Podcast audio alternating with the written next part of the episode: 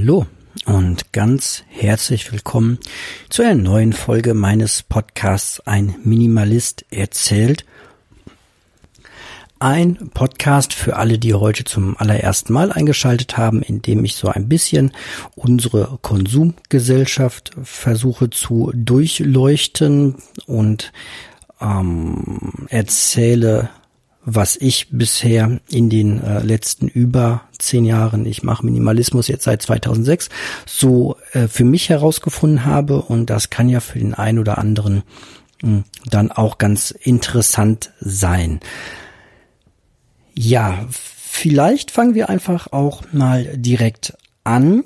Ich habe nämlich wunderschöne äh, Hörerpost bekommen und die sieht so aus, dass ich eine Mail bekommen habe mit einer ganzen Reihe von spannenden Fragen zum Thema Minimalismus und an den Fragen möchte ich mich heute so ein bisschen entlang hangeln und ich würde vorschlagen, wir fangen einfach mal an. Achso, natürlich ein ganz herzlich lieben Dank für die Mail und für die Fragen. Es hat jetzt auch eine ganze Weile gedauert, bis ich die äh, Folge gemacht habe, aber ich habe mir zu den einzelnen Punkten auch ein bisschen was äh, aufgeschrieben und mir Notizen gemacht und damit das ein bisschen, ja, ähm, die Gedanken ein bisschen geordneter äh, daherkommen.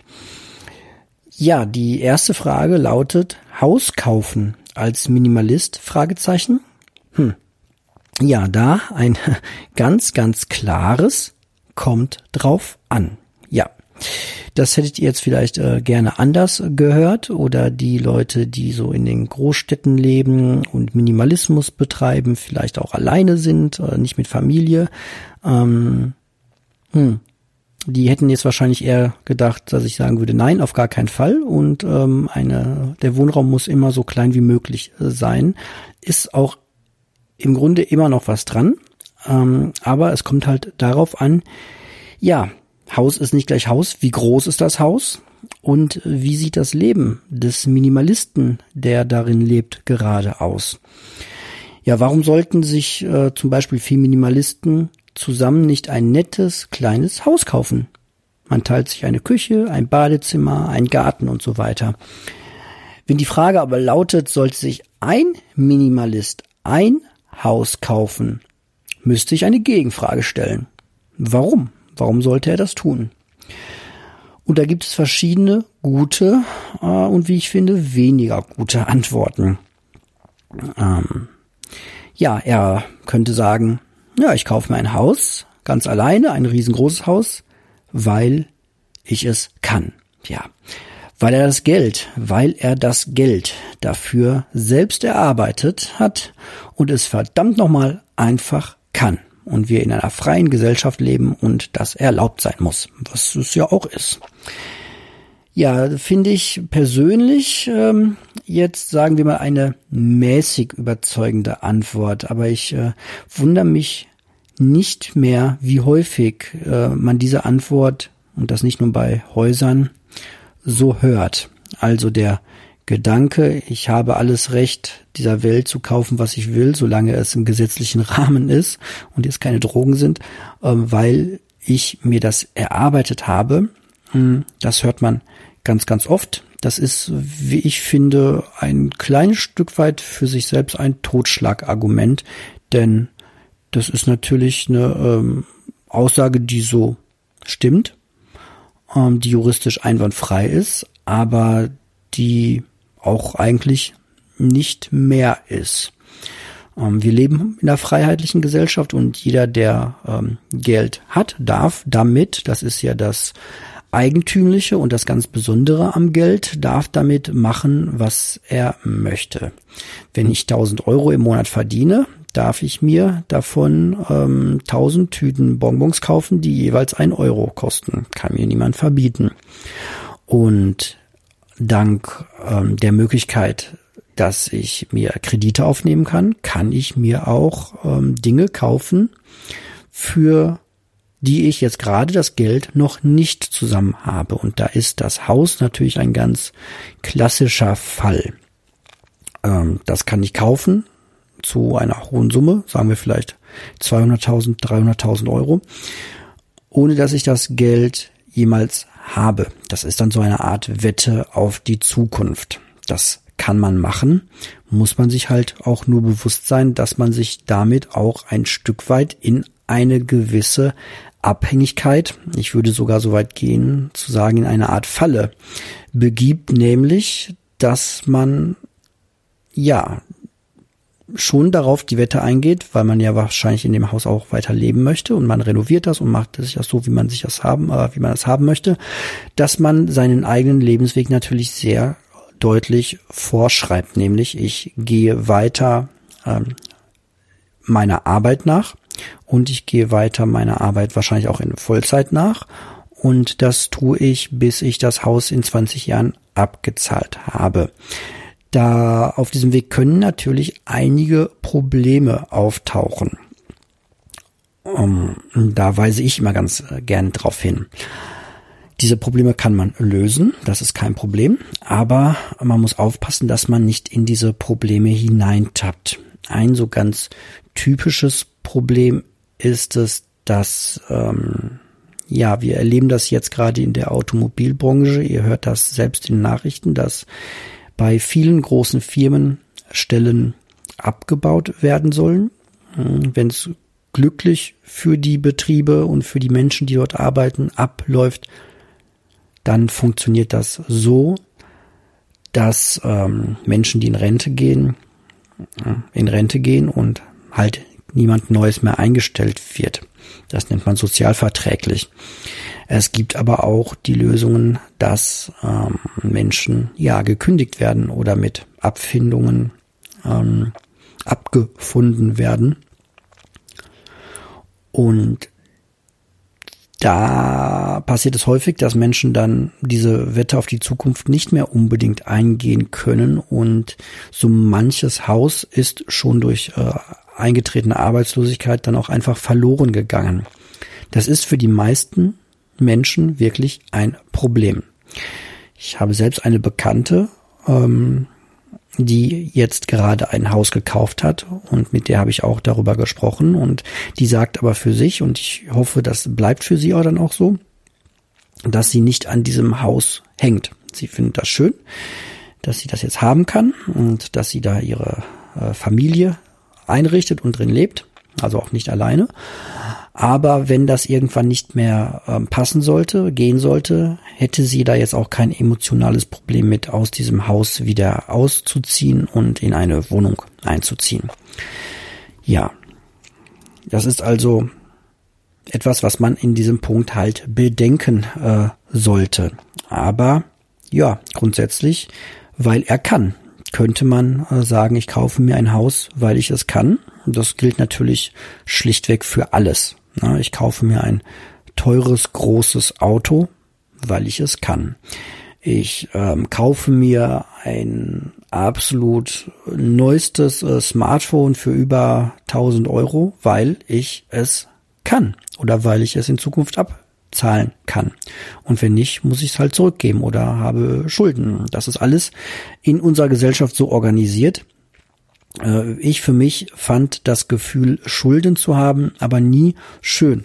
Deswegen habe ich immer darauf geachtet, dass ich ähm, nach Möglichkeit keine oder nur sehr geringe Schulden ähm, habe, weil das auf meinen Schlaf geschlagen ist. Ich äh, schlafe schuldenfrei doch deutlich besser. Also von daher sollte man sich auch gut überlegen, ob man äh, eine so große äh, Schuld eingehen möchte und sich selbst auch nicht hinters Licht führen mit solchen Argumenten wie ähm, ja, ich bin ja nicht der Einzige, der das tut, das tut man jetzt einfach so oder die Zeit ist jetzt günstig, das zu tun, wobei sie das zurzeit gar nicht so sehr ist.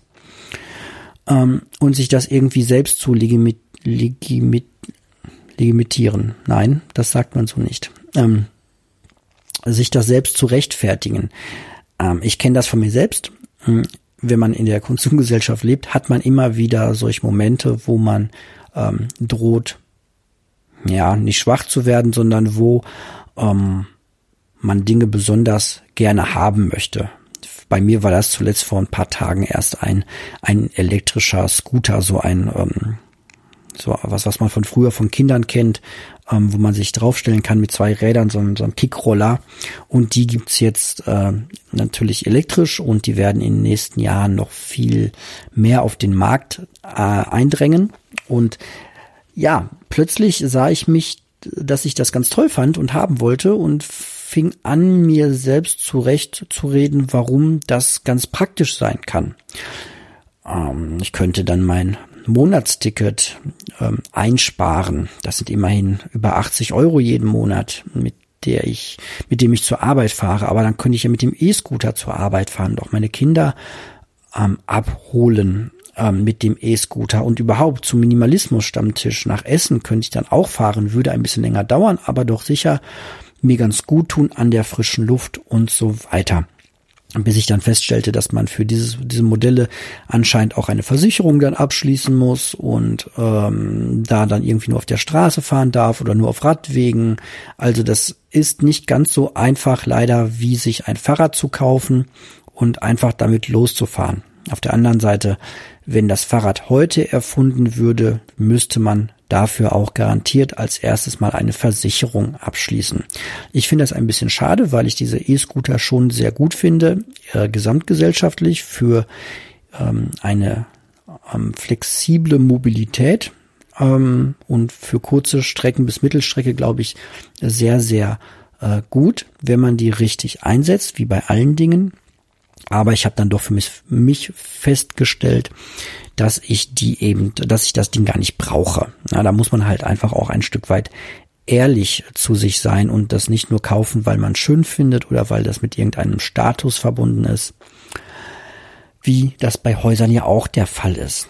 Ja, ein zweites Argument, um sich so ein Haus zu kaufen, könnte sein, dass jemand sagt, ähm, ja, dass er davon ausgeht, dass das Haus im Wert steigt und er es als Geldanlage sieht.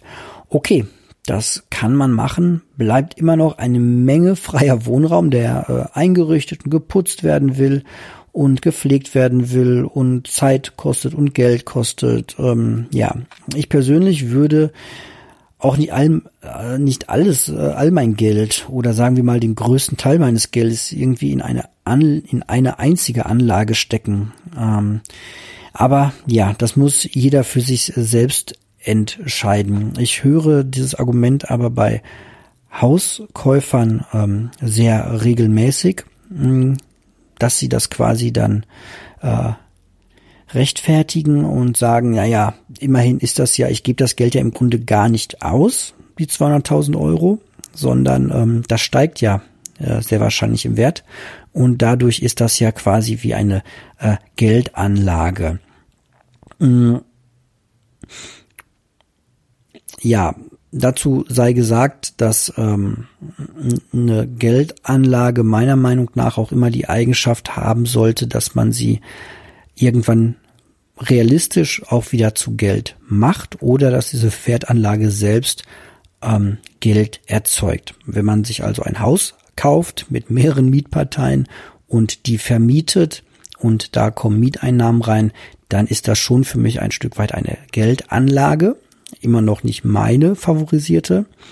Ja, oder wenn man sich irgendwie äh, Aktien kauft und äh, man da jährlich Dividenden bekommt, dann ist das äh, meiner Meinung nach auch schon ganz klar eine Geldanlage, aber ein Haus, wo man selbst drin wohnt, mh, mm, was man jetzt nicht ohne weiteres dann zu Geld macht, wenn sich der Wert, sagen wir mal, innerhalb von fünf Jahren verdoppelt hat, kenne ich jetzt niemanden, der sagt, wow, Schatz, äh, unser Haus, sehe ich gerade, hat sich im Wert verdoppelt in den letzten fünf Jahren. Das ist eine unglaubliche Rendite. Sagt den Kindern Bescheid und äh, ich rufe den Makler an. Wir werden bald wieder umziehen. Ja, das passiert halt nicht. Und ähm, so ein Haus, ja, kann im Wert steigen, wenn man das natürlich auch regelmäßig hegt und pflegt und da Geld investiert. Wenn man ein Haus heute im Jahre 2019 kauft und da nichts weiter dran macht, wird sich der Wert in den nächsten 30, 40 Jahren wahrscheinlich vom Grundstückspreis her, hm, könnte man annehmen, ähm, steigern. Es gibt ja diesen schönen Satz, äh, kaufe Land, denn Gott schafft kein neues. Äh, aber es können auch Dinge eintreten, die wir alle nicht berücksichtigen äh, oder die der Hauskäufer in dem Fall nicht berücksichtigt, was den Wert dann wiederum mindert. Wenn man kein Geld in das Haus investiert, ähm, wird die Haustechnik irgendwann alt und nicht mehr zeitgemäß. Das mindert den Wert, wenn vielleicht irgendwie etwas Bauliches um einen herum passiert. Eine Autobahn wird gebaut, würde man heute vielleicht sagen, oder ähm, ein Hypertunnel wird einem vor die Tür gesetzt und es passieren irgendwelche Bauschäden bei einem. Also es passiert irgendwas mit diesem Haus, was den Wert des Hauses an sich mindert. Oder man steckt halt wirklich nicht genug Geld jedes Jahr in das Haus, um den Wert zumindest äh, zu halten oder um das aktuell zu halten. Und dann kann es auch passieren, dass das Haus in 30 Jahren genauso viel oder weniger ähm, Geld wert ist. Und ja, dann hat man halt sozusagen alles auf eine Karte gesetzt. Ähm, ja, deswegen finde ich dieses Argument ähm, kann aufgehen. So, will ich gar nichts gegen sagen.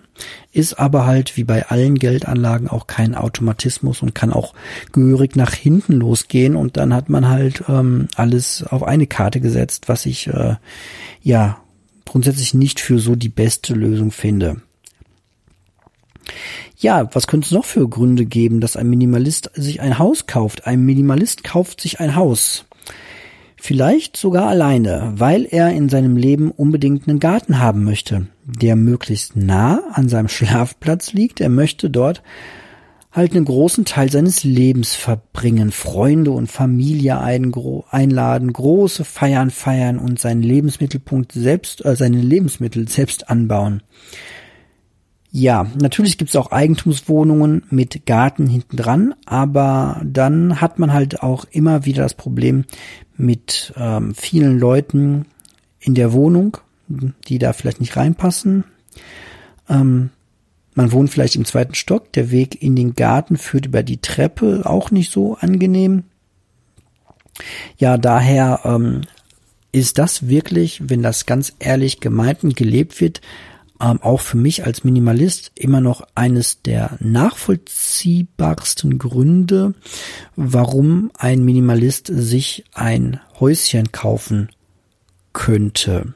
Ähm, wenn man wirklich ähm, da eine riesengroße Lebensqualität herauszieht, seinen eigenen Garten zu bewirtschaften, direkt dran und man möchte das auch wirklich so nah haben und möchte nicht in den Schrebergarten jedes Mal fahren oder auf den Gemeinschaftsacker, sondern man will da sein eigenes kleines Paradies verbringen, wo man seinen Jahresurlaub ähm, dann auch verbringt, dann klingt das für mich, ähm, wo die Kinder drin spielen ähm, und groß werden, wo Familienfeiern kein Problem sind, wo große äh, Feiern mit vielen Menschen überhaupt kein Problem sind, wo man sich so richtig schön sein Leben so gestalten kann, wie man das möchte, dann halte ich das ähm, für einen der besten Gründe, auch als Minimalist, sich ein Haus zu kaufen. Ja, warum denn nicht?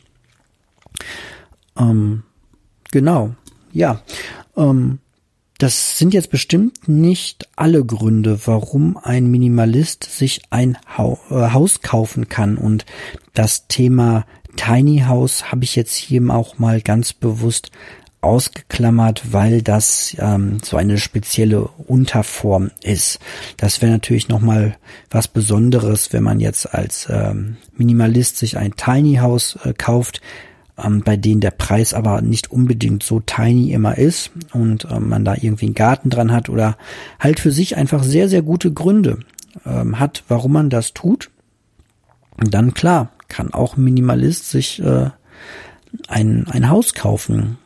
Äh, es gelten halt immer so die, die Grundregeln, äh, die man so ein bisschen im Hinterkopf haben sollte als äh, Minimalist, dass man daran denkt, dass leere Räume sich irgendwie immer automatisch ähm, mit irgendwelchen Sachen füllen und wenn es auch nur das leere Zimmer ist, das dann zum Sportzimmer wird, was auch eine gute Sache ist, wenn man gerne und viel Sport macht. Ich persönlich versuche meinen Sport eher ohne Geräte und eher draußen durch sehr viel Laufen zu organisieren oder ein bisschen Muskeltraining mit Übungen, die ich jederzeit überall machen kann. Also ich brauche keinen extra ähm, Fitnessraum und eine äh, andere Räume, eigene Sauna brauche ich jetzt auch nicht. Da kann ich dann lieber irgendwo hinfahren, wo mir jemand das schon ähm, alles hingestellt hat.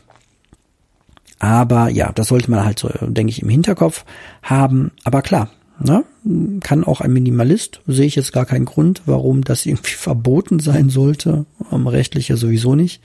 Ähm, warum sich nicht auch ein Minimalist ein Haus, ein Häuschen kaufen ähm, können sollte.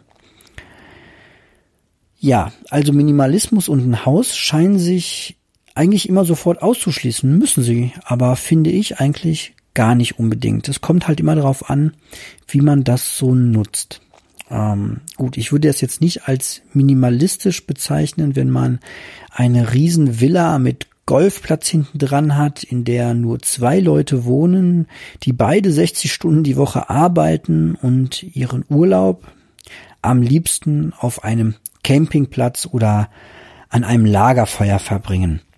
Hm, da stelle ich mir dann schon die Frage, wofür all dieser Aufwand ähm, unter der Prämisse, dass die Arbeit vielleicht auch nicht der Hauptpunkt ähm, für Lebensglück vielleicht immer ist, vor allem nicht, wenn man 60 Stunden arbeitet.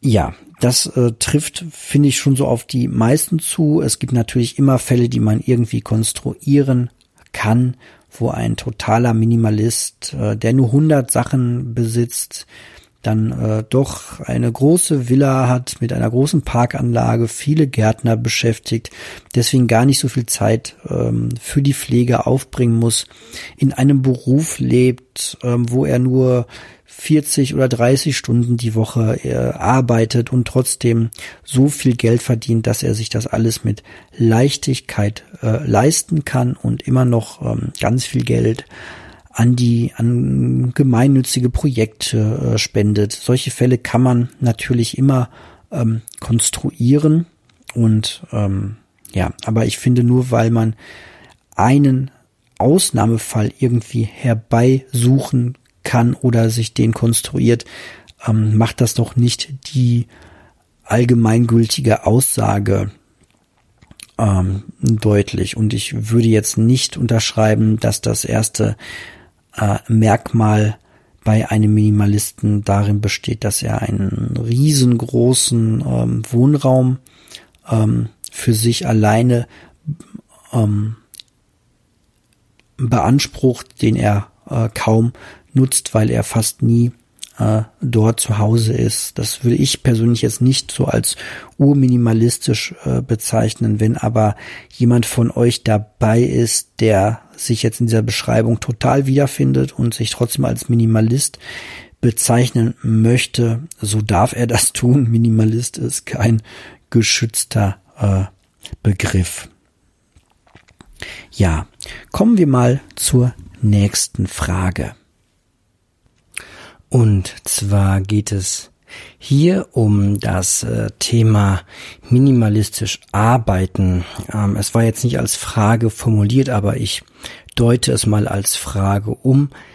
Ähm, ja, minimalistisch arbeiten, wie geht das? Und mit 40 dann in Rente gehen? Fragezeichen. Ja, okay. Ähm, wenn ich ähm, das richtig durchdacht habe, gibt es ähm, zwei Extreme beziehungsweise zwei Möglichkeiten.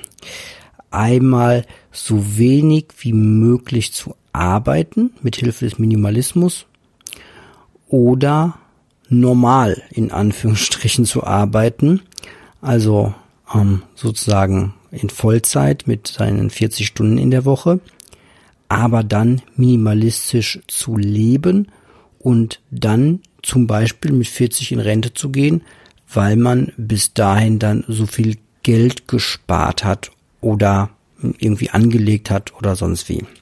Dieses, dieser Ansatz von Early Retirement ist das ja auch ein Stück weit. Hm.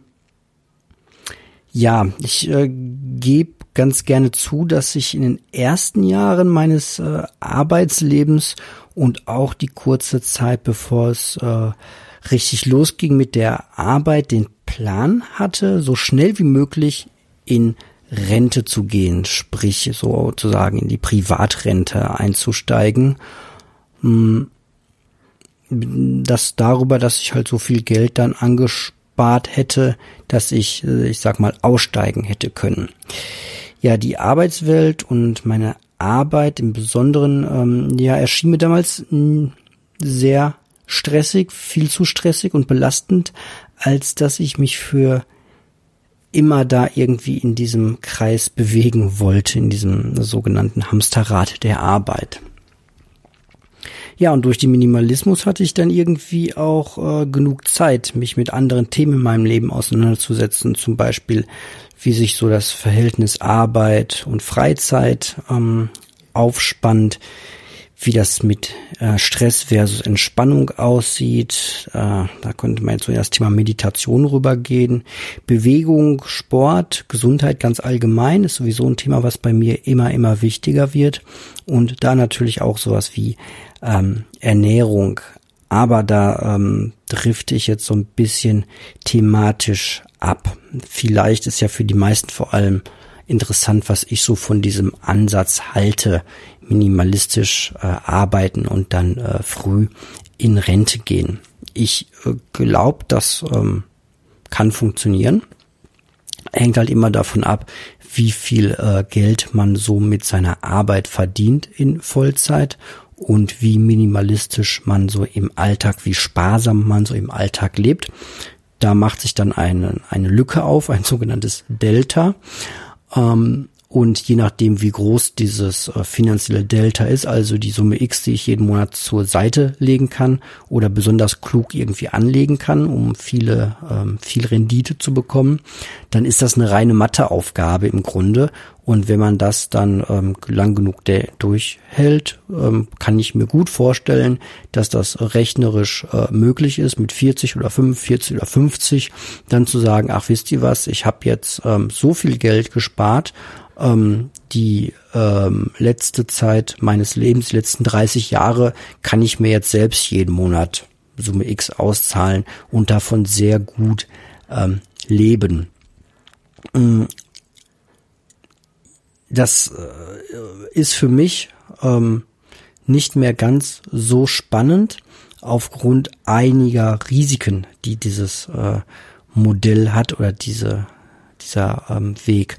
Zum einen ein ganz konkreter, den viele aber, glaube ich, gut im Griff haben, ähm, könnte es passieren, dass man in diesem Modell zu sehr extrem Sparsamkeits, vielleicht sogar zum Geiz neigt. Denn klar ist ja in diesem Modell, jeder Euro, den ich irgendwie für Quatsch oder für unsinnige Dinge ausgebe, ist ein Euro, der mich vielleicht fünf Euro, Beispiel Rendite, Anlegen, Zinsen, ähm, weiter wegbringt ähm, von meiner Rente. Jeder Euro, den ich ähm, für irgendeinen ähm, unnötigen äh, Quatsch ausgeben muss, ähm, für die Blumen meiner Freundin oder für einen Kinobesuch mit einer schönen Dame oder sonst wie, ähm, sind dann irgendwie vielleicht ein oder zwei Tage später, die ich in Rente gehen kann. Und da merkt ihr jetzt selbst schon, wo der Haken ist. Ne? Wenn man dann auf einmal Dinge, die eigentlich schön sind, mal einen Freund zum Essen einladen oder so ganz spontan oder mal zu sagen, komm, die Rechnung geht jetzt mal auf mich, ne? weil bist ein toller Typ äh, oder was auch immer, denkt euch was aus.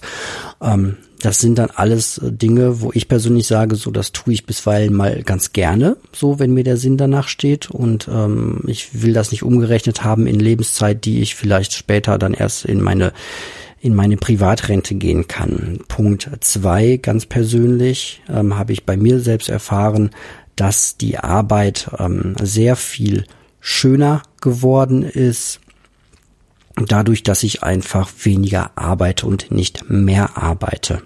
Es kann natürlich passieren, wenn man in einer Firma ist, dass man dann vielleicht auch Posten annimmt, die man gar nicht so gerne macht, die aber besser bezahlt sind, ähm, damit man früher in Rente gehen kann, früher also sein Ziel erreicht hat. Es ist so ein bisschen ja, wie der Marathonläufer, der dann vielleicht ähm, schon zu früh losspurtet, weil er denkt so, boah, das macht hier alles gar keinen Spaß mehr, ich will schnell hinter mir haben, ich renn jetzt mal los.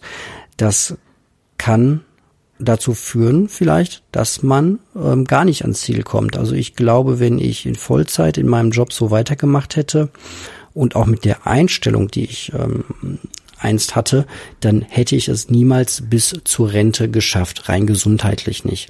Und heute bin ich eigentlich sehr gut aufgestellt, ähm, was so die Stressbelastung angeht, durch den Luxus, den ich habe, dass ich halt auch ähm, recht gut verdiene. Es gibt viele, viele Menschen in meinem Bekanntenkreis, die deutlich mehr verdienen, aber ich empfinde mich selbst als schon sehr gut verdient, denn ich kann ja in Teilzeit arbeiten und trotzdem über den Monat kommen und auch den einen oder anderen Euro ansparen für mal die eine oder andere ähm, Notlage im Leben, was so auf einen zukommt, wenn man äh, älter wird und man vielleicht schon ähm, mal den einen oder anderen äh, Zahn einbüßen muss.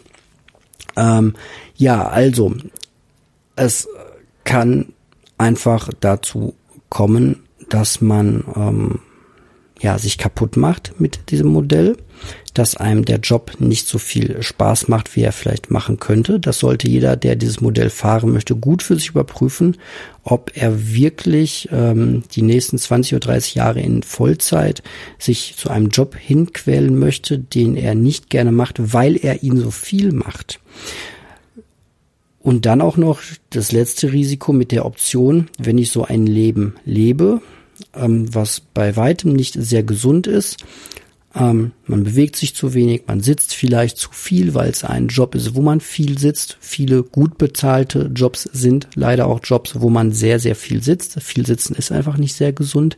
Viel Stress im Job ist nicht viel gesund. Lange Zeit auf der Autobahn fahren, ähm, hin und her pendeln ist nicht sehr gesund.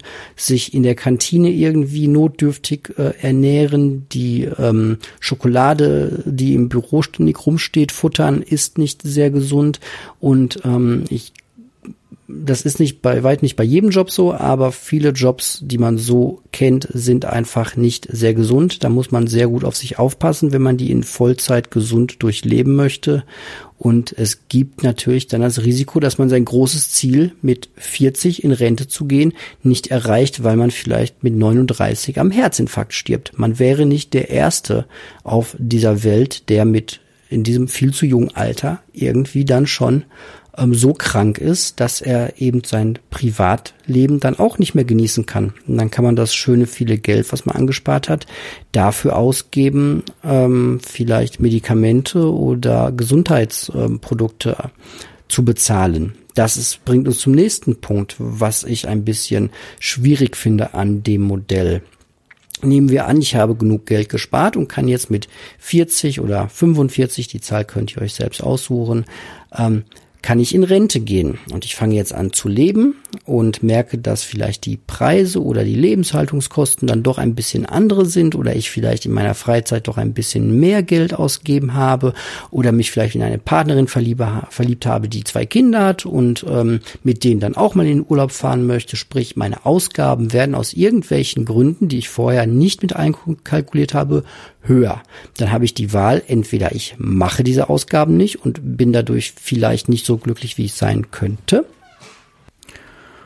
Oder mein Geld ist irgendwann ganz einfach aufgebraucht und ja, es ist noch eine ganze Ecke Leben übrig, so wie viele Menschen das leider am Ende jedes Monats ähm, erleben und äh, sagen, dass am Ende des Geldes immer noch ein paar Tage Monat über sind, ähm, könnte es dann einfach der Fall sein, dass ähm, sich da eben eine Lücke auftut zwischen dem aufgebrauchten Geld und dem vielleicht Eintritt in das äh, tatsächliche Rentenalter über irgendwie gesetzliche und äh, private oder sonstige Renten, so dass man vielleicht dann gezwungen wäre, doch noch mit 55 oder mit 60 oder 62 wieder eine Arbeit aufzunehmen, wo sich dann natürlich sofort die Frage stellt, wenn ich dann schon seit zehn Jahren aus dem Beruf raus bin,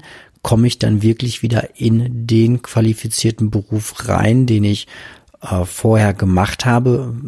Wahrscheinlich nicht ganz so einfach, wenn das wirklich ein qualifizierter Beruf war. Ich nehme jetzt mal ein paar Beispiele im IT-Bereich tut sich halt doch in zehn Jahren relativ viel, wenn man da nicht auf dem neuesten Stand bleibt ähm, oder wenn man ähm, ja selbst selbstständiger ist und sich irgendwie eine Kundenbasis aufgebaut hat oder als Rechtsanwalt ähm, ja ganz abgesehen von Berufen, ähm, wo man vielleicht doppelt überlegen sollte, bevor man die hinwirft, wenn man irgendein verbeamtetes ähm, Arbeitsverhältnis ähm, hat, dann ähm, sprich Lehrer, Polizist ähm, sollte man sich zweimal überlegen, ob man das dann, auch wenn man vermeintlich das Geld schon zusammen hat, dann äh, mit 55 die Beamtung auflöst.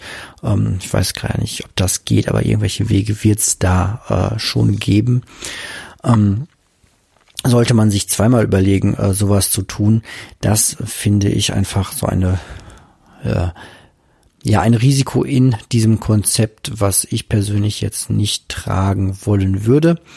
Ähm, außerdem, da kann ich jetzt wirklich nur für mich erstmal sprechen und auch nur für die jetzige aktuelle Zeit der letzten zwei, drei, äh, nee, in der letzten viereinhalb, fünf Jahre, seitdem ich äh, Teilzeit arbeite, ähm, dass ich ähm, ja meinen Job ja sehr gerne mache und auch sehr gerne so einfach im Berufsleben drinstehe. Das ist einfach ein sehr guter Kompromiss, nur fünf Stunden am Tag äh, zu arbeiten und dafür aber ja einfach auch so einen den Fuß in der Arbeitswelt drin zu haben, die sich ja auch immer weiter verändert. Stichworte Digitalisierung, Beschleunigung, ähm, ja, irgendwie leben wir doch in einer Zeit, wo sich irgendwie alles so in einem Veränderungsprozess befindet und ich finde es ganz spannend, da doch das auch noch aktiv äh, mitzuerleben und da auch ein kleiner äh, Teil von zu sein. Und ähm, ich könnte mir vorstellen, je nachdem, welchen Beruf man so ausübt, dass das auch einfach ganz äh, spannend ist zu sehen, wie sich alles so weiterentwickelt. Das kann man natürlich nicht unbedingt wenn man ähm, den einen langen Anfahrtweg zur Arbeit hat, äh, sehr viel Zeit bis abends auf der Arbeit verbringt und ja, das ähm, richtige Leben oder der andere Teil des Lebens einfach da weit äh, ein Stück weit zu kurz kommt. Das ähm, weiß ich alles, das verstehe ich alles. Aber ja, das sind so die ähm, Beweggründe, warum ich jetzt diese Strategie erstmal äh, nicht fahre. Aber wie das bei allen Dingen so im Leben ist, kann man ja auch immer, muss man nicht das eine, eines der Extreme fahren. Man muss nicht ähm, Vollzeit arbeiten mit Nebenverdienst noch und ähm, wie Dagobert Duck leben, damit man dann hoffentlich mit 45 äh, dann in seine private Early Retirement Rente eintreten kann, um dann endlich zu leben. Das äh, höre und erlebe ich leider viel zu häufig, dass Menschen sagen so, ja, das ist alles irgendwie ganz schlimm hier, aber wenn ich erstmal in Rente gehe, dann wird mein Leben aber richtig toll. Ja, äh, bleibt immer abzuwarten, ob diese Wette dann auch wirklich aufgeht. Und selbst wenn sie aufgeht, hat man 30, 40 Jahre, acht Stunden am Tag äh, ein unglückliches Leben geführt. Da sollte man, ähm, wenn das so ist, das sehr hoch nach oben auf die Prioritätenliste des Lebens setzen, um da nochmal drauf zu schauen. Ich weiß, ich höre mir auch immer wieder die Kritik an und fange mir da auch bisweilen ähm, harsche Kritik ein. Diesen Luxus hat nicht jeder, ähm, aber hm, das ist halt eine so individuelle Frage, dass man sie im Podcast auch gar nicht unbedingt bearbeiten ähm, kann. Das äh, wäre eher was für, für so ein Einzelcoaching vielleicht, ähm, dass man äh, schaut, äh, wo kann ich denn vielleicht meine Ausgaben doch noch mal ein bisschen reduzieren und dadurch weniger arbeiten, kann ich vielleicht ähm, mich anderswo einschränken? Kann ich mich vielleicht weiterbilden in irgendeinem Bereich? Kann ich den Job vielleicht ganz wechseln?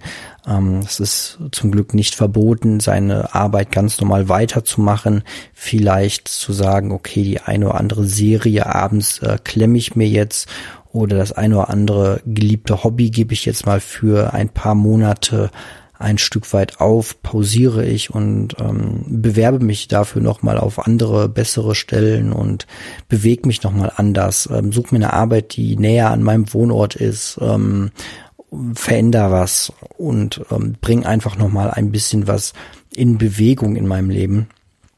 Alles ähm, sehr individuelle Themen, die jeder für sich selbst ähm, schauen muss und ähm, ja, ganz ähm, ganz schwierig bisweilen, vor allem wenn man ähm, ja, wenn das, wenn das monatliche Einkommen nicht äh, so hoch ist, aber wenn man, ähm, das kann man ja googeln, schon sieht, dass das monatliche Einkommen ähm, weit über dem Durchschnitt der meisten Menschen liegt, dann ähm, kann man sich schon ähm, nochmal fragen, wie andere das denn so schaffen und ähm, auch glücklich sein können und ähm, wo man selbst vielleicht noch mal an der einen oder anderen ähm, Schraube dann drehen kann. Ja, deswegen, das sind jetzt so die Gründe, die mir einfallen zu dem Thema Minimalismus und ähm, Early Retirement, Frührente ähm, und an ähm, Sonsten würde ich vorschlagen,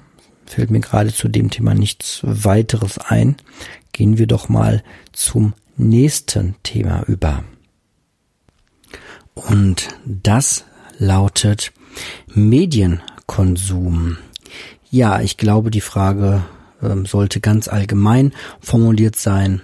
Wie halte ich als Minimalist es zum Thema Medienkonsum beziehungsweise ähm, wortwörtlich Minimalismus und Medienkonsum? Ja, das kann ich natürlich auch wieder nur aus der Warte heraus betrachten, wie ich als Minimalist ähm, jetzt mit Medienkonsum umgehe. Ähm, es gibt natürlich wieder beide Extreme, die man auch, denke ich, vertreten kann. Das eine wäre vielleicht ein Minimalist, der sagt, ich habe mich so weit minimalisiert, dass ich gar keine Medien mehr konsumiere, sprich wie ein Zen-Mönch oder wie man sich den vielleicht vorstellen mag, äh, schlichtweg morgens aufstehe, und abends zu Bett gehe und dazwischen nicht ein Medium konsumiere, keine Bücher, kein Radio, kein irgendwas. Wobei ich glaube, dass selbst Zen-Mönche irgendwelche Schriftrollen oder andere Gebetstexte ähm, dann konsumieren. Und das wäre dann ja auch wieder Medienkonsum sozusagen.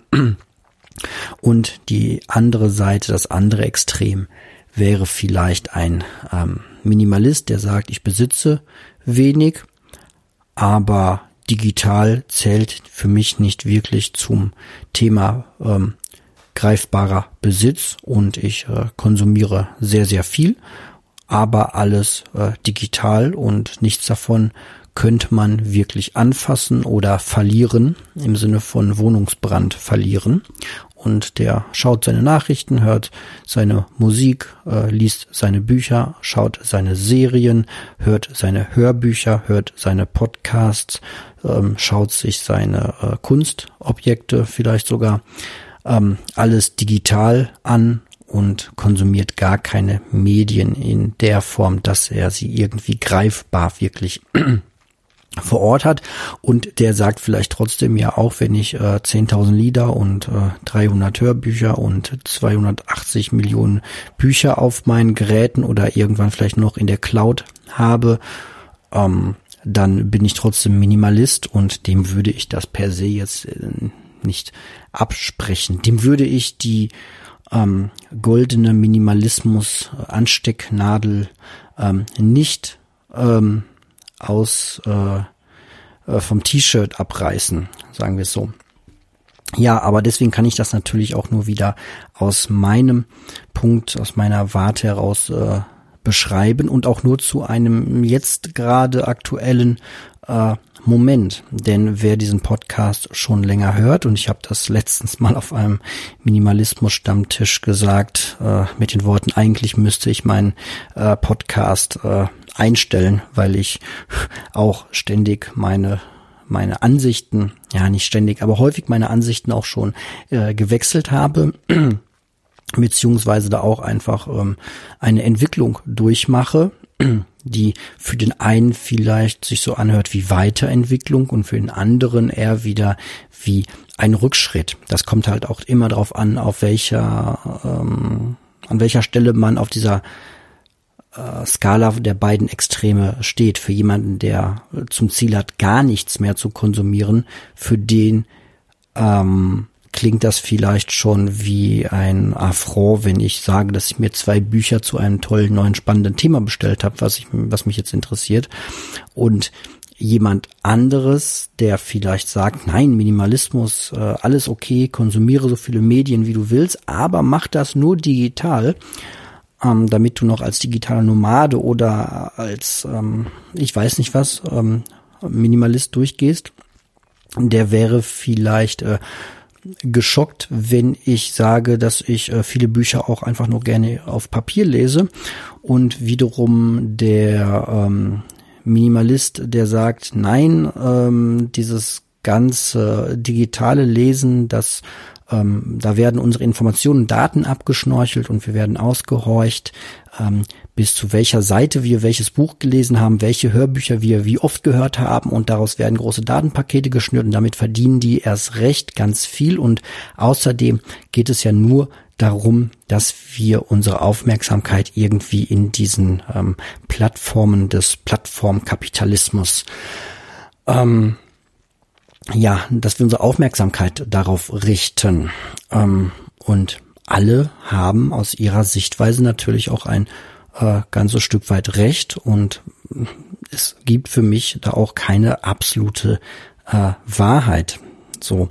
Und deswegen äh, gab es früher Momente, wo ich gesagt habe, nö, ich will sehr wenig digital ähm, konsumieren und ähm, davor gab es Zeiten, wo ich viele Bücher auch auf meinem äh, Smartphone äh, gelesen habe, als ich noch ein iPhone hatte. Ähm, und also in diesem Apple-Kosmos war. Und da war ich jetzt äh, zwei, zweieinhalb, fast drei Jahre, nee, mehr als drei Jahre ähm, nicht drin und habe in der Zeit auch sehr viel wieder auf Papier gelesen, äh, bei eBay gekauft, gebraucht verkauft, wieder wegverkauft. Und ähm, das war auch äh, sehr, sehr schön und war jetzt ähm, überrascht, als ich äh, wieder in den Apple Kosmos zurückkehrte und mein ähm, Smartphone anmachte und mal aus Spaß auf die Bücher App draufklickte, wie viele äh, Bücher ich damals doch tatsächlich äh, gelesen hatte, die jetzt wieder da waren. Und ähm, das eine oder andere werde ich vielleicht jetzt sogar tatsächlich dann nochmal äh, lesen. Und so wandeln sich meine Ansichten auch äh, von Zeit zu Zeit. Ähm, da sei einfach an der Stelle gesagt, das hier ist halt ein äh, Podcast und ich bin um dieses Format an dieser Stelle auch sehr froh. Denn wenn ich mir überlege, dass ich früher vielleicht nach ähm, ein paar Jahren Minimalismus das Minimalismus-Buch geschrieben hätte, ähm, das wäre jetzt vielleicht immer noch auf dem Markt, aber das, was ich darin geschrieben hätte, ähm, wäre vielleicht gar nicht mehr das, was ich gerade lebe. Deswegen könnt ihr mit meinem Podcast eigentlich folgendermaßen umgehen. Die letzte und aktuelle Folge lohnt sich immer zu hören, denn da ähm, erzähle ich, wie ich gerade aktuell so den Minimalismus auslebe und alles davor ist Geschichte und Historie und deswegen vielleicht nicht unbedingt ähm, unspannender, ähm, aber auch einfach nicht mehr der ganz aktuelle Stand. So, und deswegen bin ich eigentlich sehr froh, dass ich immer, wenn es einen neuen aktuellen Stand gibt, das Leben geht ja auch weiter, da auch etwas äh, zu sagen kann. Denn die Zeit und die Entwicklung und die Technik und alles umherum bleibt nicht stehen. Und ich selbst möchte eigentlich auch nicht stur und starr auf meinen Standpunkten äh, beharren, sondern ähm, möchte halt immer das Praktische rauspicken, was äh, aus meiner Sicht für mein Leben gerade mein Leben besonders gut und einfach macht und mich ähm, und das ist ein anderes Thema, äh, möglichst lange leben lässt. Ähm, ja, aber zurück zum Medienkonsum. Was ja auch dazu gehört zu dem Medienkonsum sind die Nachrichten. Ähm, ich habe ja mal gesagt, dass ich äh, fast nie Nachrichten schaue. Ich glaube, ich komme am Tag auf 10 bis 15 Minuten Nachrichten. Ich schaue morgens ganz gerne nach dem Aufstehen einmal ganz kurz die Tagesschau. Das sind, glaube ich, äh, fünf Minuten oder so. Und wenn es irgendwie klappt, dann gucke ich abends auch noch mal eine Nachrichtensendung. ähm, verfolge da jetzt aber keine äh, Themen besonders. Was ich sehr, sehr gerne höre, ist am Ende der Woche immer den Podcast Die Lage der Nation. Da werden die wichtigsten Themen von zwei wirklich klugen und witzigen äh, Leuten, äh, dem, ähm, dem Philipp äh, Banse und dem Ulf Burmeier. Genau. Die beiden, der eine Richter, der oder ehemaliger Richter ähm, und der andere Journalist, die kehren immer einmal in der Woche so die wichtigsten aus ihrer Sicht Themen der Woche zusammen und bleiben auch an einigen Themen relativ äh, lange dran. Und ähm, die machen das sehr, sehr schön, die Fakten zusammen ähm, fegen und dann ähm, eine kleine eigene Einschätzung dazu zu geben. Das höre ich sehr gerne. Das heißt, ich werde wahrscheinlich auf anderthalb Stunden Medienkonsum, äh, Nachrichtenkonsum äh, in der Woche kommen, halt vor allem durch diesen ähm, Podcast. Ja. Und es gibt dann halt ein paar Themen, die ich dann etwas aktiver verfolge als andere. Der äh, Brexit war so etwas, ähm, ja, da reichten mir aber auch die großen Schritte und ähm, aktuell, ähm, heute nehme ich das hier am 6. April auf, ähm, das heißt, ihr wisst vielleicht über den Brexit schon sehr viel mehr als ich jetzt zum äh, jetzigen Zeitpunkt. So allmählich langweilen mich so ein Thema, dann muss ich sagen auch. Ich habe das, wenn ich so ein Thema wie den Brexit jetzt über mh, hm, die letzten drei, vier Monate recht intensiv verfolge, und mich dafür interessiere, dann muss ich sagen, jetzt allmählich ähm, tritt bei mir auch so eine ein Moment ein, wo ich sage, okay, es geht jetzt wieder ähm, um x-te Abstimmung, es geht jetzt wieder darum, dass nochmal ein bisschen verlängert werden soll oder vielleicht sogar um ein ganzes Jahr verlängert werden soll.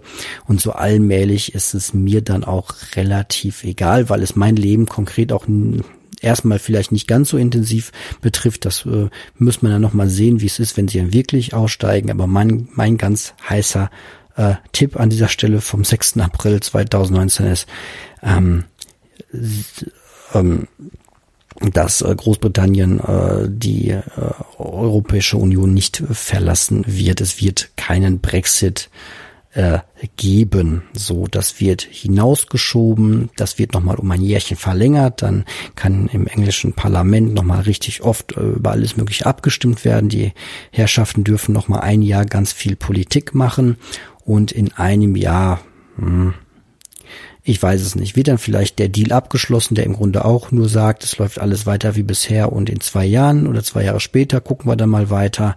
Ähm, mich würde nicht, würde es nicht wundern, wenn dieses Thema äh, tatsächlich irgendwann einfach einschlafen würde und äh, still und heimlich ähm, man sich darauf einigen würde, dass es dann jetzt doch so bleibt, wie es äh, ist, dass sie drin sind. Ähm, ist eine gewagte These an dieser Stelle, vor allem dadurch getrieben, dass ich da sehr ähm, ja ernüchtert bin, was das äh, Thema äh, angeht. Und ähm, ja der Spannungsbogen da ein bisschen überzogen wurde äh, bei mir persönlich. Ähm, aber das ist eine ja ganz ganz persönliche Geschichte. Also da brauche ich nicht so viele Nachrichten. Ja, deswegen erfreue ich mich ansonsten und jetzt in diesem speziellen Fall auch einem sehr äh, ausgeprägten Desinteresse an allgemeinen Nachrichten. Das klingt manchmal etwas ja desinteressiert an der Welt, aber mal ganz ehrlich, was bringt es mir, mich über jede Naturkatastrophe und jedes menschliche Unglück auf dieser Welt zu informieren. Ja, was mich dabei wirklich am meisten stört, ist die äh, heutige Darreichung von Nachrichten. Ähm, Nachrichten heute, die so frei zugänglich sind, also kostenlos, und vor allem rede ich jetzt über Dinge, äh, Nachrichten im Internet, ähm, sind ja darauf zugeschnitten, möglichst viele Klicks zu bekommen. Daher kommen dann auch diese Schlagzeilen, die immer weiter ins Extreme gehen. Alles ist irgendwie ein Untergang, alles ist zum ersten Mal, alles ist noch nie gesehen, alles ist, damit hat keiner gerechnet. Ah, das nutzt sich äh, auch ganz schnell ab, wenn da hinter irgendwie nur ähm, 20 Zeilen Text mit ähm, drei Werbeeinblendungen steht. Ja, man könnte irgendwie sagen, heutige Nachrichten im Internet sind irgendwie so wie Limonade. Schreiend laut im Geschmack, aber haben absolut keinen Nährstoff. So, und das ist äh, irgendwie sehr schade. Ich, ähm, man ist natürlich ein Stück weit selbst dran schuld, weil man diese Nachrichten auch irgendwie gratis konsumiert und wenn ich irgendwie Geld ausgeben würde für Zeitschriften, ähm, für Nachrichten oder für Zeitungen, dann hätte ich dieses Nervige wahrscheinlich nicht so stark. Ja, aber ich bin halt auch nicht mehr der Zeitungslesetyp, der irgendwie jeden Tag Zeit hat, eine ganze Zeitung zu lesen, sondern ich mag diese Darreichungsform, dass ich ähm, suche mir ein Thema raus und lese dazu ein, zwei Artikel, finde ich eigentlich ganz gut. Und das Internet und die Erfindung des Smartphones hätte es eigentlich sehr, sehr einfach machen können, da ein gutes System aufzubauen, wo man ähm, ja irgendwie ähm, auch vernünftig Nachrichten konsumieren kann. So, ich bin ja auch durchaus bereit für Dinge, die mich dann sehr interessieren oder die ich regelmäßig nutze, dann auch äh, durchaus Geld zu zahlen. Zurzeit höre ich zum Beispiel sehr gerne Hörbücher über so einen Online-Dienst, ähm, ähm, den wahrscheinlich viele kennen, einige von euch auch selbst benutzen. Da kann man sich dann für einen gewissen Betrag im Monat einfach eine Anzahl von Hörbüchern jeden Monat runterladen. Und das ist vollkommen in Ordnung. Und ich wäre auch durchaus bereit, für meine äh, 15, 20 Minuten äh, Nachrichtenleserei am Tag ähm, da etwas zu zahlen. Allerdings dann auch keine irgendwie 10 oder 15 Euro, sondern ich wäre wahrscheinlich eher bereit, ähm, dann vielleicht ein paar Cent pro Artikel, hm, vielleicht ein, zwei Euro im Monat dafür auszugeben, weil ich wirklich recht ähm, wenig ähm, Nachrichten dann lese. Ja, darüber hinaus finde ich eigentlich häufig Themen spannend, die halt nicht so gut zu News passen. Zurzeit interessiere ich mich ähm, sehr für das Thema Ernährung. Da muss man aber ein wenig, ein wenig mehr Zeit investieren und äh, tiefer graben, vor allem wenn man in Bio nicht ganz so gut aufgepasst hat und ja, Ernährung und wie Ernährung funktioniert, woraus so das Essen besteht, das wir uns tagtäglich in den Mund stecken äh, und was damit so passiert, damit darüber habe ich eigentlich in der Schule recht wenig gelernt. Vielleicht noch in Biologie, wie das ähm, äh, menschliche Verdauungssystem aufgebaut ist, von Mund, Speiseröhre, Magen, Dünndarm, Dickdarm. Das war's dann aber auch schon irgendwie. Was aber so wirklich passiert mit den verschiedenen Bereichen, das muss ich mir alles irgendwie oder musste ich mir nach und nach über die Jahre jetzt aneignen und bin da immer noch nicht so weit, dass ich jetzt irgendwie einem Laien erklären könnte, was alles in der Leber und in der Niere und im Darm passiert. Ich äh, höre das dann immer oder lese das dann immer, das bleibt dann immer ein bisschen bei mir gespeichert. Ich schließe meine, äh, ziehe meine eigenen Schlüsse daraus für meine Ernährung. Aber ähm, so richtig durchdrungen habe ich das Thema äh, nicht. Dass ich weit davon entfernt bin, irgendjemand im Thema Ernährung auch nur ansatzweise gut beraten zu können. Na gut, ich kann so ein paar Sachen sagen, die man halt nicht tun sollte, aber das wissen eigentlich alle. Ja, ähm, halt nicht den ganzen Tag äh, Limonade trinken und äh, kleine Törtchen mampfen wäre schon mal ein guter Anfang für die eigene Gesundheit. Ähm, und ja, ist aber ein anderes Thema. Aber sowas passt halt schlecht in irgendwie einen vier Minuten Lesebeitrag. Deswegen bin ich da auch eher auf anderen Medienkonsum gerade ähm, aus. Und da ähm, habe ich zurzeit einfach ein paar ganz gute Filter entwickelt, ähm, die mir den Medienkonsum vor allem so in dem Bereich erfundene Dinge, sprich Film und Serien ganz gut ähm, das Leben einfacher machen. Gewalt ist zum Beispiel so ein Filter. Filme und Serien mit expliziter Gewalt vermeide ich eigentlich. Wenn ich einen Film oder eine Serie gucke, möchte ich ja durchaus in eine andere spannende Welt entführt werden. Deswegen glaube ich, macht man das. Aber ja, für mich ist ein, eine persönliche Entscheidung, dass das halt nichts mit Gewalt oder krasser Gewalt zu tun haben muss. Vielleicht, weil mich das auch mittlerweile, weil ich äh, das über ein, zwei Jahre jetzt schon durchziehe, ähm, da auch nicht mehr so abgestumpft bin. Ich weiß, dass ich in der Jugend ähm, viele Horrorfilme und ja vor allem Horrorfilme geguckt habe und da ging es dann halt auch zum Teil immer sehr um Gewalt und Angst und ähm, Panikmache. Da ist man relativ schnell sehr abgestumpft und kann sich auch Sachen angucken, ähm, wo andere halt, ähm, die das nicht so können, äh, sich dann sehr, sehr erschrecken. Und man selbst sagt so, ja, gleich passiert das und das und ach ja, natürlich, ja, er macht jetzt den Spiegel so, hui, da erscheint das äh, gruselige Geschöpf im Hintergrund im Spiegel. Ja, das, ähm, also irgendwann war man, war ich so weit, dass ich sagen konnte, eins, zwei, drei, jetzt kommt der Effekt. Und gut, das habe ich nicht mehr.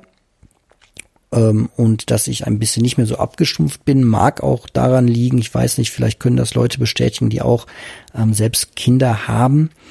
Ähm, seitdem ich selbst Kinder habe, kann ich halt zum Beispiel mir Gewalt gegen Kinder in Filmen und Serien gar nicht mehr gut ansehen.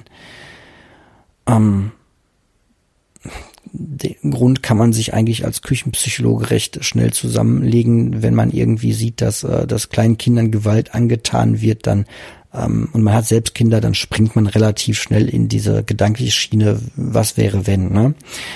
Und ganz ehrlich, warum sollte ich mir das auch ansehen? Das bringt mir irgendwie keinen Vorteil in meinem Leben und ich kann das auch irgendwie nicht genießen, mir es anzugucken. Ja, und den Nervenkitzel, den brauche ich dadurch jetzt nicht. Da darf es auch was anderes dann Spannendes sein oder Interessantes sein. Ja, ich habe das daher mit der Gewalt ganz beiseite gelegt. Ist ein sehr schöner Filter für mich, macht mein Leben sehr ähm, frohlockend und angenehm, sage ich mal, und äh, weniger angstbehaftet. Ähm, weil ich doch auch glaube, dass ja eine steile These, wenn man sich sehr viel Gewalt äh, reinzieht, dann sieht man die Welt, glaube ich, auch mit etwas anderen Augen. Kann zumindest passieren, sollte man auf sein eigenes Weltbild ein bisschen schauen, ob man wirklich immer so gut umschalten kann zwischen ähm, Hollywood-Serien, wie sich Menschen da ständig verhalten, dass man nicht am Ende denkt, Menschen könnten sich in der Realität wirklich auch so verhalten. Ja, eine Ausnahme ist eine Serie, die ich dann doch noch zu Ende gucken werde. Ähm, aber ja, das wird dann auch so sein und sie ist leider immer gewalttätiger geworden äh, von Staffel zu Staffel und das finde ich sehr schade. Das hätte man auch alles sehr viel intelligenter lösen können. Ähm, also es, man kann auch Bedrohungssituationen darstellen, ohne gleich irgendwie zu zeigen, wie ja schlimme Dinge passieren. Ähm, ja, und wie das so halt mit Serien ist, kommt man da halt dann schwer von weg, wenn man einmal mit angefangen hat. Daher fange ich im Grunde auch gar keine neuen Serien zur Zeit mehr an. Das mag sich vielleicht irgendwann nochmal ändern, habe ich ja gerade schon mal beschrieben. Vor allem, wenn meine Kids in ein Alter kommen, wo man vielleicht abends auch mal zusammen eine Serie guckt, so als Ritual. Ich äh, kann mich zum Beispiel noch gut dran erinnern, dass ich so in den 90ern, als ich selbst ähm, Teenager war, mit meinen Eltern ganz gerne abends immer Akte X gesehen habe. Das war so ein Ritual. Damals gab es noch vor allem das Fernsehen und man hat sich das nicht aufgenommen und auch nicht bei irgendwelchen Streaming, Streaming-Diensten geguckt, sondern das war halt ähm, ein Ritual, das abends dann einmal in der Woche, glaube ich, lief das äh, dann zu gucken. Das ist für mich heute eine schöne Erinnerung. Ähm, daher also gegen eine oder zwei Serien habe ich jetzt auch gar nichts einzuwenden.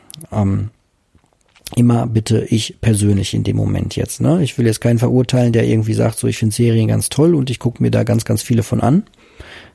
Bitte, gerne.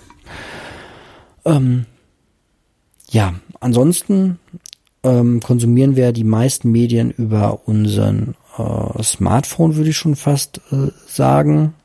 Ähm, so geht's mir jedenfalls und man, ja, Smartphone oder halt Fernseher und das ist halt so eine Bildschirmzeit. Ne? Man sollte halt, finde ich, schon seine gesamte Bildschirmzeit so ein bisschen im Blick behalten und aufpassen, dass man mit den Dingen, die man sich da anguckt, seien es jetzt Computerspiele, Serien, Filme, Co., ja jetzt nicht, sag ich mal, 80 Prozent seiner Freizeit verbringt wenn man im Sommer auch draußen auf einer Wiese liegen könnte oder einfach eine gute Zeit in der Natur haben könnte oder Zeit mit Freunden und äh, Familie verbringen könnte. Gerade mit Familie und ähm, ja auch mit Freunden sollte man sich halt klar sein, die sind halt auch nicht ewig verfügbar. So und ähm, ich persönlich sage mir auch häufig, ja, Serien, hm, die kann ich halt vielleicht auch alle noch im Zweifel gucken, wenn sie dann immer noch so anziehungsstark sind, wenn ich äh, älter bin. Ähm, so zwischen 70 und 90 habe ich wahrscheinlich ein bisschen mehr Zeit. ähm, dann kann ich mir die ganzen Serien von früher, von heute angucken. Ähm, wird dann wahrscheinlich auch nicht mehr so spannend sein. Ja, was gibt's noch für äh, Medien? Ich habe ja gerade schon so ein paar benannt. Ich bin halt ein sehr großer Freund vom Hören zurzeit, weil man das zum Teil sehr gut nebenbei machen kann. Ähm, Podcast hören kann ich zum Beispiel sehr gut nebenbei beim ähm, Wäsche aufhängen, beim Wäsche sortieren ähm, oder halt solchen äh, alltäglichen Dingen, die so äh, ritualisiert oder automatisiert von der Hand gehen. Ansonsten ja, finde ich das Hörbuch hören zurzeit sehr, sehr spannend. Ähm, ich mag das einfach abends im Bett so die letzte halbe Stunde, bevor ich dann einschlafe, mir dieses Programm zu öffnen, dann einen Schlaftimer einzustellen, der vielleicht auf eine halbe Stunde läuft und mir dann einfach ein schönes Hörbuch anzuhören. Sowohl ähm, fiktionale Sachen als auch Sachbücher. So, mittlerweile ähm, bin ich da angekommen, dass ich sage, das ist eigentlich eine ganz schöne Sache und sehr bequem, muss man auch sagen. Und klar, ich könnte mir diese Hörbücher auch irgendwie auf dritten Wegen viel günstiger ähm, besorgen und dann irgendwie auf mein Smartphone bekommen. Alles äh, gar kein Problem. Ich könnte mir die auch sehr günstig gebraucht irgendwie als Kassette oder CD ähm, besorgen, aber ja, ich ähm, mag es einfach, wenn ich abends äh, im Bett liege und ähm, bei uns ist es jetzt auch noch so, dass ähm, die Kids häufig auch noch mit im Bett liegen und die dann schon schlafen und dann kann man jetzt auch nicht irgendwie einen Kassettenrekorder laufen lassen oder eine CD-Spieler äh, oder irgendwie mit ähm, so einem Gedingsel darum bimseln. Deswegen ist es sehr schön, wenn man einfach seine Kopfhörer hat und äh, sein Smartphone dann da liegen hat und dann ein bisschen hören kann. Das mache ich sehr, sehr gerne. Diese Medien konsumiere ich zurzeit sehr gerne. Ja, ich mag es halt einfach, mich dann auf diese Stimme zu konzentrieren. Da nimmt mir jemand das äh, Lesen ab in dem Moment. Und nein, ich habe jetzt keine Angst, dass ich das Lesen irgendwie dadurch irgendwie verlieren könnte oder meine Konzentrationsfähigkeit. Ähm, ich kann auch immer noch ganz gut Bücher so lesen und mich darauf konzentrieren. Ähm, ist sogar besser geworden über die letzten ein, zwei Jahre. Wenn ich mal wirklich äh, Zeit habe, kann ich mich auch lange wieder mit Texten auseinandersetzen. Aber manchmal fehlt halt einfach die ausreichende Zeit dafür. Und deswegen ist es abends ganz schön, wenn man schon ein bisschen müde ist, sich damit in den Schlaf begleiten zu lassen. Ja, das ist halt so vor allem der eine äh, Filter, den ich benutze. Ähm, Gewalt lehne ich da ab. Und ja, alles, jetzt bei Nachrichten halt alles, was sehr kurz und knapp und reisch, reißerisch und marktschreierisch daherkommt, versuche ich halt komplett wegzufiltern. Ähm, ja, Bücher sind auch noch so ein Medium, Medium, was ich sehr interessant finde. Ich bin mit Büchern aufgewachsen. Die äh, waren halt das günstigste, ähm, was damals zu bekommen war, wenn man so vor allem das Verhältnis Geld ausgeben und Zeit ähm, sich betrachtet. Einfach dadurch, dass man Buch ähm, hat mich halt für viele, viele Stunden in eine andere Welt gebracht. Ähm, damals gab es natürlich auch noch keine irgendwelche Online-Dienste für Hörbücher und keine E-Books und Co. Das war alles äh, totale Zukunftsmusik. Ähm, und da waren Bücher einfach das Nonplusultra.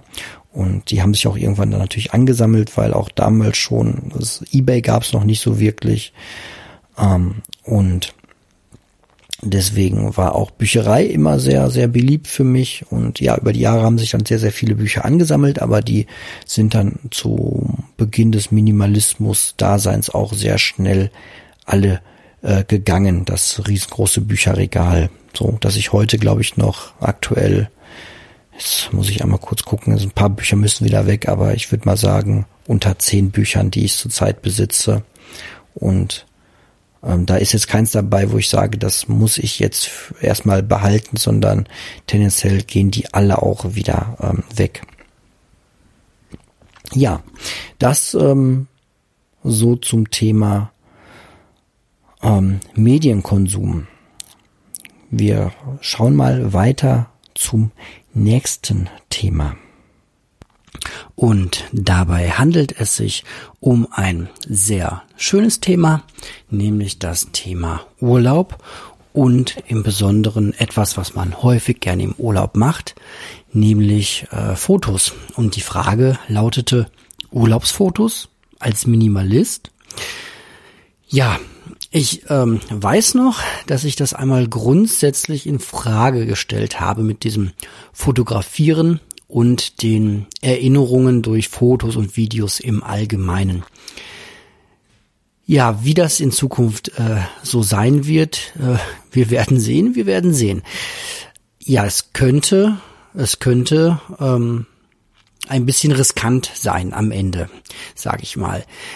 Ich äh, weiß heute natürlich nicht, ob ich mich am Ende meines Lebens über die vielen schönen, ja, meistens macht man ja Fotos für in schönen Momenten, ob ich mich an die vielen schönen Erinnerungen aus den heutigen schönen Zeiten erinnern werde oder ob die mich dann eher äh, traurig stimmen, weil diese wunderschönen Tage dann irgendwie vorbei sind und vielleicht die Zukunft dann nicht mehr so ähm, ja viel zu versprechen scheint. Das ist mal ein bisschen schwierig, wenn man noch sehr jung ist, kann man sich schlecht vorstellen, irgendwann alt zu sein, aber je älter man wird, umso leichter fällt einem diese Vorstellung. Und natürlich weiß ich heute mit ähm, Mitte, Ende 30, dass ich nicht mehr äh, das Leben eines 18-Jährigen führen werde in diesem Leben. Und ähm, das ist für mich auch gut so. Hätte ich auch gar keine Lust mehr zu. Dieses Leben würde gar nicht mehr äh, zu mir passen. Abends äh, lange weggehen, viel äh, Alkohol trinken, irgendwie nach Hause taumeln, was irgendwie in meiner Zeit auch in meiner Jugend mit dazugehörte.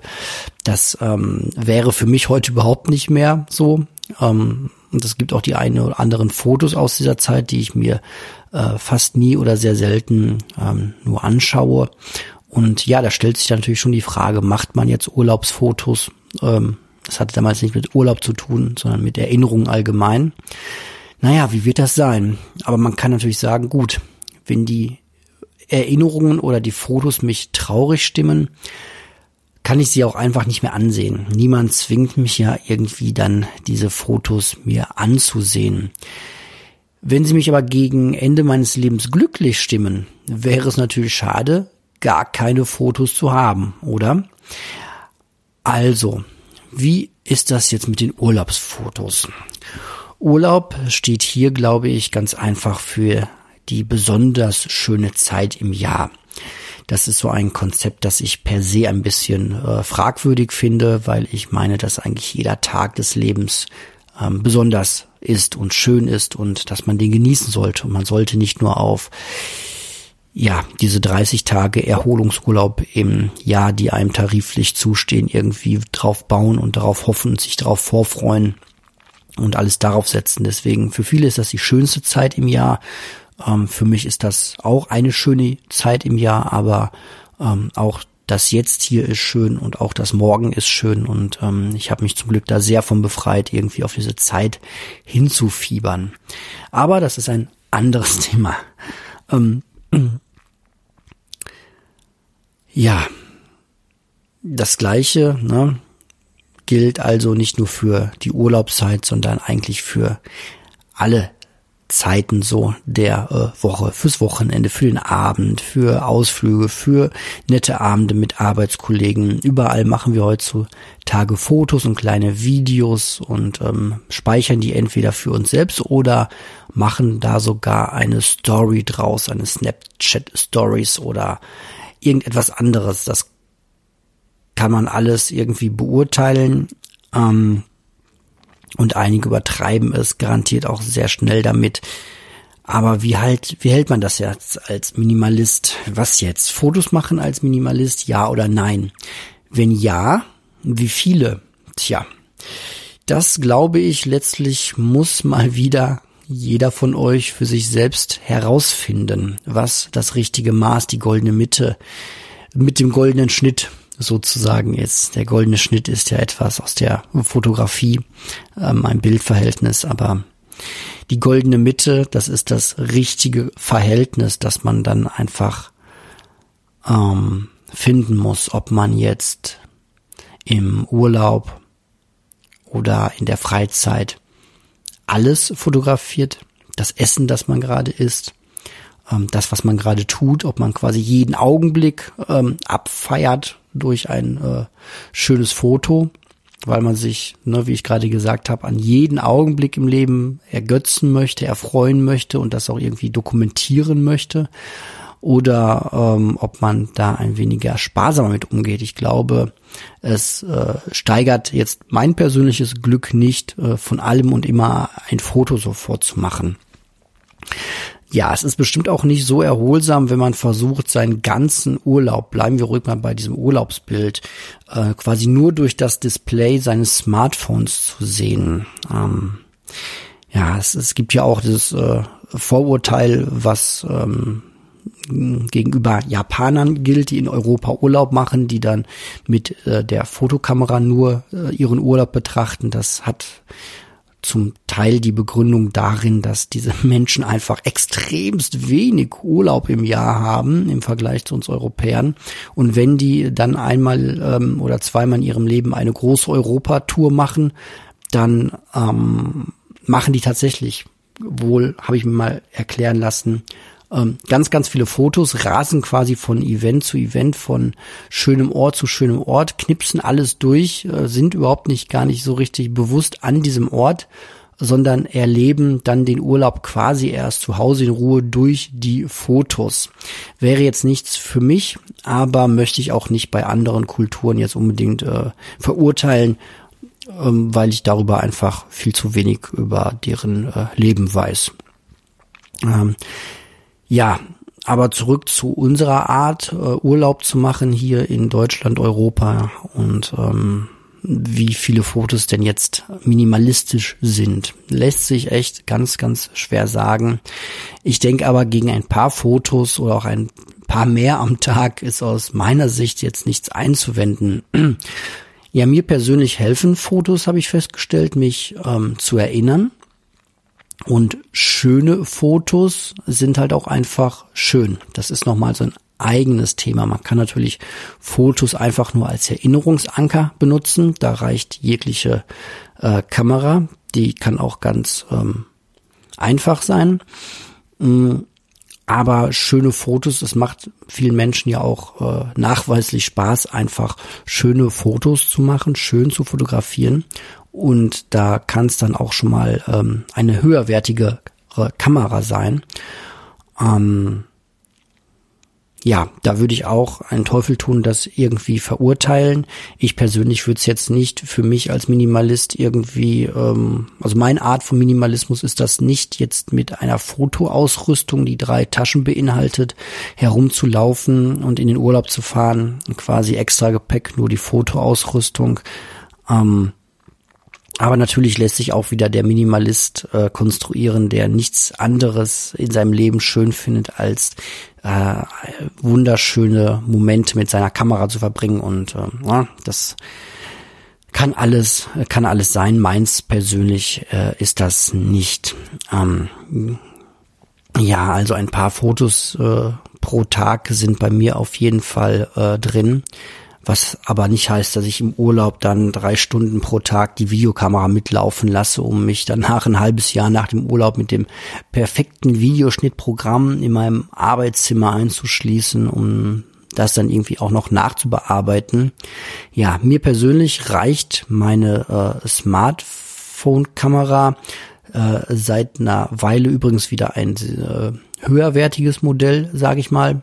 Die reicht mir vollkommen aus. Also muss für mich keine große Spiegelreflexkamera sein. Ähm, für mich gilt da eben das Motto, die beste Kamera ist die, die man mit dabei hat. So, und da ich keine Lust habe, so viel mit mir rumzuschleppen, ist es halt das recht hochwertige Smartphone, was in meiner Tasche ruht, wenn ich mal ein schönes Foto machen möchte. Ja, und weil die externen Festplatten von Jahr zu Jahr immer größer werden, ich aber nicht im gleichen Maß meine Anzahl von Fotos steigere, habe ich auch kein großes Problem mit dem Speicherplatz. Das habe ich ja hier schon ähm, öfter erzählt, dass ich ähm, zwei Festplatten quasi habe. Ich glaube, ja, die sind jetzt beide jeweils 500 Gigabyte groß und die benutze ich schon seit vielen Jahren, ich glaube jetzt zwei oder drei Jahre oder vier sogar sind das mindestens und die sind immer noch nicht ähm, voll. Das werden sie irgendwann sein. Aber wenn man heute in einen Elektromarkt geht, ich war da letztens mal, dann habe ich schon wieder Festplatten gesehen, die ähm, sehr erschwinglich sind. Ähm, und ich halte jetzt zweimal 50 Euro für Speicherplatz sehr erschwinglich, wenn ich mir vor allem die Cloud-Speicherpreise so anschaue, die man dann ähm, quasi sein Leben lang zahlen soll, um da die Daten drauf zu haben. Ähm, ja, finde ich zweimal 50 Euro jetzt äh, für mich in meiner Lebenssituation sehr erschwinglich, um dann einen Terabyte, ähm, sprich 1000 Gigabyte zu bekommen.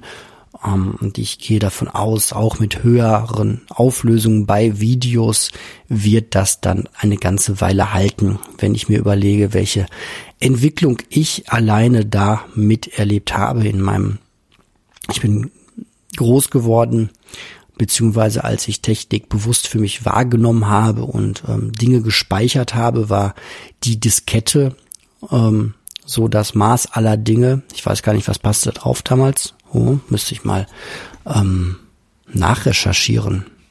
Wobei es da ja auch äh, unterschiedliche Formate gab. Also ich glaube, so eine Diskette lag irgendwie, ähm, bitte jetzt nicht in Tränen ausbrechen, wenn ihr es sehr viel besser wisst. Ich glaube, so um die zwei MB ähm, lag die. Damit habe ich so angefangen und mich gefreut, dass ich irgendwelche Texte, äh, die ich selbst geschrieben habe, dann speichern konnte und ähm, dann ging das halt so weiter und ich weiß noch, das war so ein Moment, ähm, wo ich ganz fasziniert von der äh, Technikwelt äh, war, als ähm, irgendwann eine 4 Gigabyte Festplatte für den Computer rauskam.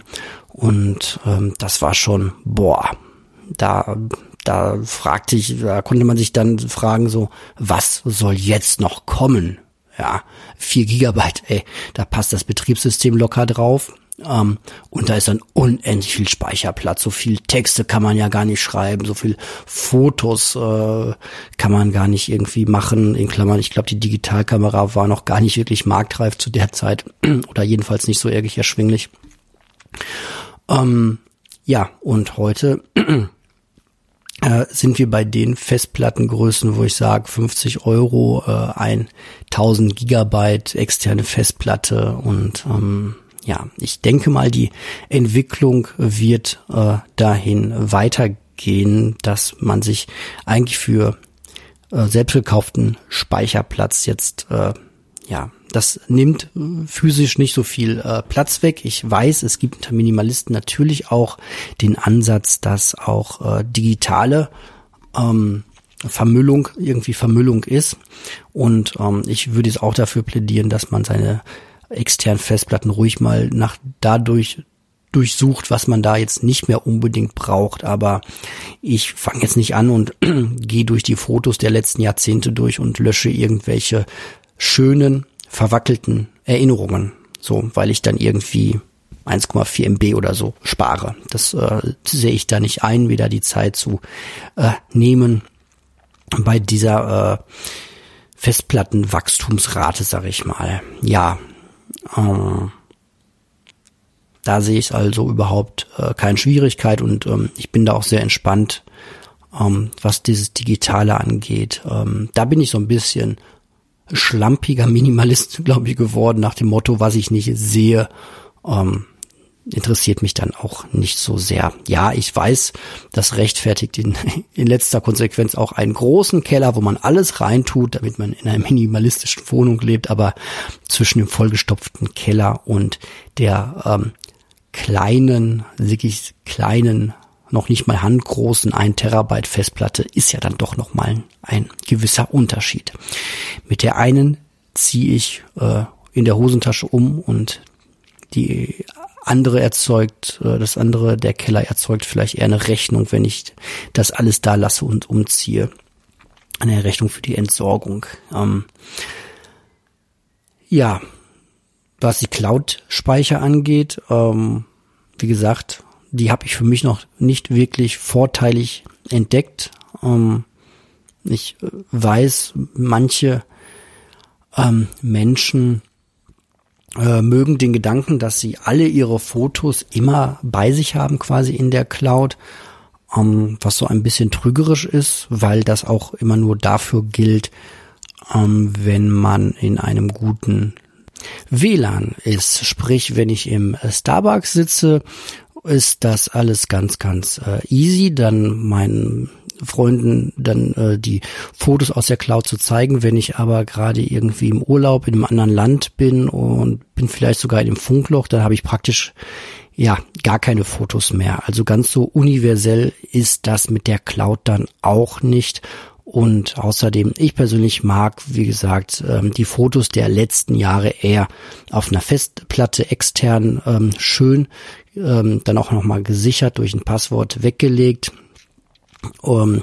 Aber das kann letztlich auch jeder handhaben, wie er möchte, so wie er da seinen Vorteil halt ganz persönlich ähm, sieht. Ich persönlich mag es lieber so alle paar Jahre mal dann 100 Euro auszugeben, anstatt jeden Monat einen Betrag äh, X ähm, für einen Cloud-Speicherdienst. Aber da könnt ihr mir gerne Rückmeldung geben, wenn ihr unschlagbare ähm, gute Argumente habt für einen Cloud-Speicherdienst, dann äh, interessiert mich das auch immer, wie mich immer auch andere Ansichten äh, interessieren. Und die könnt ihr mir schicken, wie äh, gewohnt, an das äh, E-Mail-Fach, das ihr unten auch äh, in der Beschreibung seht. Hier nochmal gesagt, eme 2006 at tutanota.de. Gut, das war's für diese Folge, die Folge 81. Ihr dürft euch schon auf die Folge 82 freuen, die hoffentlich keine so lange Zwischenpause haben wird wie diese. Ähm, ja, es sind sehr, sehr viele Fragen gekommen, deswegen habe ich die Folge jetzt mal aufgeteilt, ähm, damit ihr nicht noch, noch viel länger auf diese Folge ähm, warten müsst. Und in Folge 82 geht's dann einmal weiter mit den Fragen, aber auch mit einem sehr spannenden ähm, Audiokommentar, der sich auch ein bisschen ähm, kritisch mit äh, mir und einer Folge und meinen Ansichten auseinandersetzt. Das hat mich, ähm, fand ich sehr spannend, mir das auch mal ähm, anzuhören und äh, mir da mal Gedanken zu machen. Aber dazu dann mehr in der Folge 82. Ja, ich danke für eure Aufmerksamkeit und sage bis bald.